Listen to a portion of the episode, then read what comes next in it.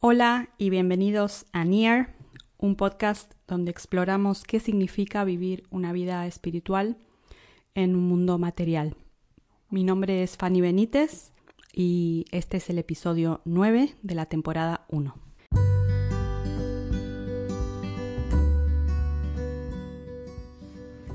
Naturaleza, encuentro, arte y ritual.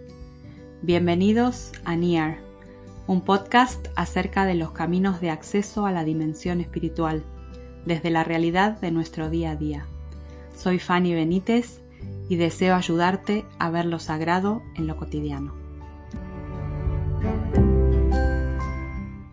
Bienvenidos nuevamente. Este es un episodio sobre encuentro y al igual que el episodio de diciembre tiene que ver con la época que estamos atravesando en el calendario litúrgico. Estamos en el tiempo de Pascua. Como decimos en Godly Play, la Pascua es un misterio tan grande que no puede contenerse en un solo domingo. Necesitamos más tiempo para celebrar y la Iglesia decidió apartar seis semanas para esta celebración. ¿Sabías que todavía estamos en tiempo de Pascua? Si no lo sabías, te invito a, entrar nuevamente en este tiempo de, celebración de la nueva vida y del misterio. Y nuevamente, desde mi experiencia de, criarme en el hemisferio sur, la época de Pascua en, en, el hemisferio sur está conectada con el otoño, con el tiempo en el que las cosas mueren. Y aquí en el hemisferio norte es el tiempo de primavera, en el que tan claramente vemos esa nueva vida en todo lo que nos rodea.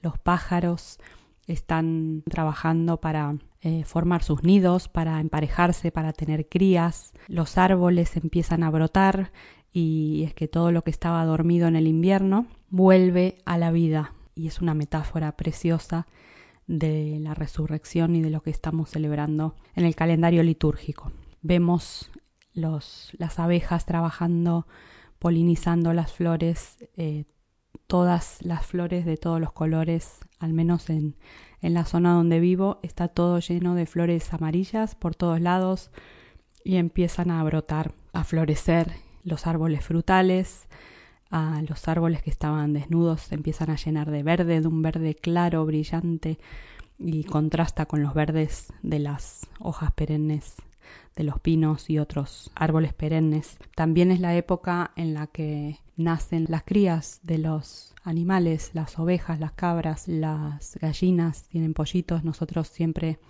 que compramos pollitos recién nacidos lo compramos en primavera. Y bueno, todo esto de la vinculación con los huevos de Pascua, el símbolo del huevo, ¿no? Como símbolo de, de la nueva vida, cosas que estando en el hemisferio sur se me escapaban totalmente y al, al mudarme al hemisferio norte, vi la conexión tan clara que existe con lo que ocurre en la naturaleza y lo que ocurre eh, en el plano espiritual. Todo esto que estamos experimentando ahora y celebrando en el tiempo de Pascua nos da esperanza de las cosas que están siendo hechas nuevas, de que un día la maldad, el dolor y la muerte van a desaparecer para siempre y mientras tanto Jesús nos invita a colaborar con Él para restaurar este mundo. Y como decimos en Godly Play, la Pascua lo pone todo del revés y todo patas arriba. La seriedad triste de la muerte se une a la felicidad y a la alegría de la resurrección para formar el gozo. Esto me recuerda a, no sé si han visto la película Inside Out, Ah, o del revés. Seguramente todos nos hemos sorprendido al final, no quiero hacer spoiler, pero es una película de hace unos años, eh, en la que al final descubrimos que la tristeza tenía un rol súper clave en la historia y que la tristeza era no solo importante, sino necesaria. Y la historia de la Pascua también, la tristeza y la seriedad de la cuaresma se unen a la alegría y la felicidad de la Pascua para formar el gozo. Me gusta mucho las palabras de la autora Glennon Doyle cuando dice que mm, primero viene la muerte, luego viene la espera y luego viene la resurrección. Así es en la vida de Jesús, ¿no? El viernes la muerte, el sábado la espera y el domingo la resurrección. Y ahora, esto puede sonar a algo que tiene que ver con la religión o con eh, cosas abstractas o con, con la fe de tus abuelos, quizás, pero hoy quiero hablarte de la muerte, la espera y la resurrección como algo que experimentamos en toda nuestra vida. Como decía antes, en el ejemplo de la naturaleza, lo vemos claramente. Para que haya primavera, antes tiene que haber un invierno y un otoño, se tienen que caer las hojas, tienen que dormirse los árboles para luego producir eh, esas flores tan bellas y ese, follaje nuevo, esas, ese renuevo de, de hojas y ramas que, que tanto nos alegran. Así como lo vemos en la naturaleza, te quiero invitar a ver también la resurrección en tu vida. Quizás estás en un tiempo de muerte, quizás estás en un tiempo de espera, quizás estás en un tiempo de resurrección. Quiero leer un fragmento de, del libro Love Wins de Rob Bell. Leí este libro, me encantó y sé que fue un libro muy polémico en Estados Unidos en su momento y sigo sin entender por qué causó tanto revuelo. Quiero leer eh, o comentar algo de lo, que, de lo que él dice. La muerte de Jesús en la cruz no fue la última palabra de este rabí de Nazaret. La insistencia de sus seguidores diciendo que lo habían experimentado después de su muerte. Los encuentros con él les guiaron a creer que algo masivo había ocurrido que tenía implicaciones para el mundo entero. Como decía antes, en el otoño, en muchas partes del mundo, las hojas caen de los árboles y la planta muere. O algunas plantas mueren, se vuelven marrones, se marchitan, pierden su vida y permanecen así durante todo el invierno, muertas, sin vida. Y luego viene la primavera y rebalsan de vida otra vez, crecen, salen brotes, producen nuevas flores, nuevos bulbos, nuevas hojas. Para que haya primavera tiene que haber un otoño y un invierno. Para que la naturaleza brote hacia la vida, primero tiene que morir la muerte y luego la resurrección. La muerte, la espera, la resurrección.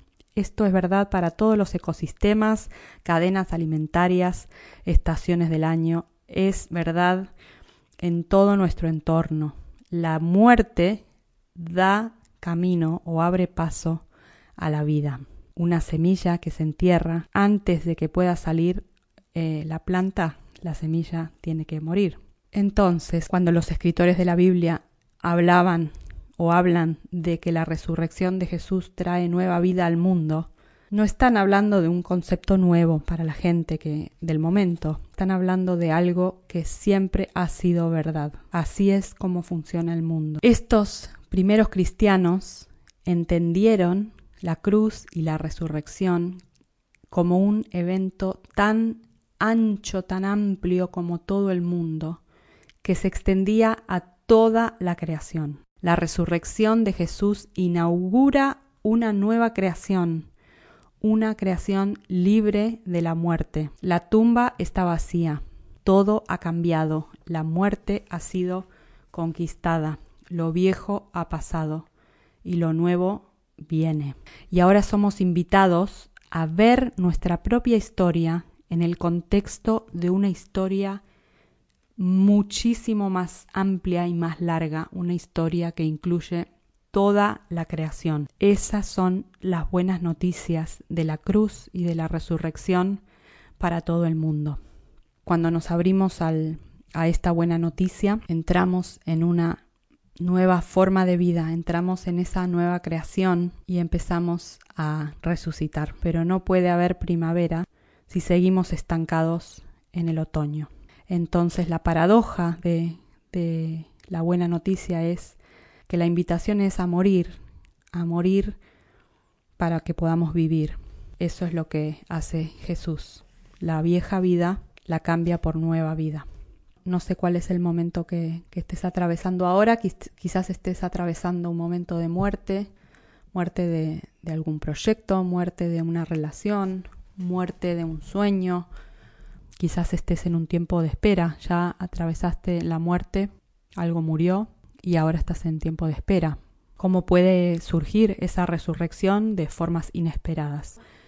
Les deseo un feliz tiempo de Pascua, es el, es el tiempo del color blanco. El color blanco significa la celebración, así que espero que allí donde estés puedas celebrar la nueva vida. También, eh, si estás en el hemisferio sur y estás escuchando esto, te recomiendo también escuchar el episodio de otoño, porque ahora es la época que coincide con lo que están viviendo en ese lado del mundo. bueno, todos los enlaces van a estar en las notas del episodio. Así que, bueno, sin más, eso es todo por hoy. Hasta el próximo episodio.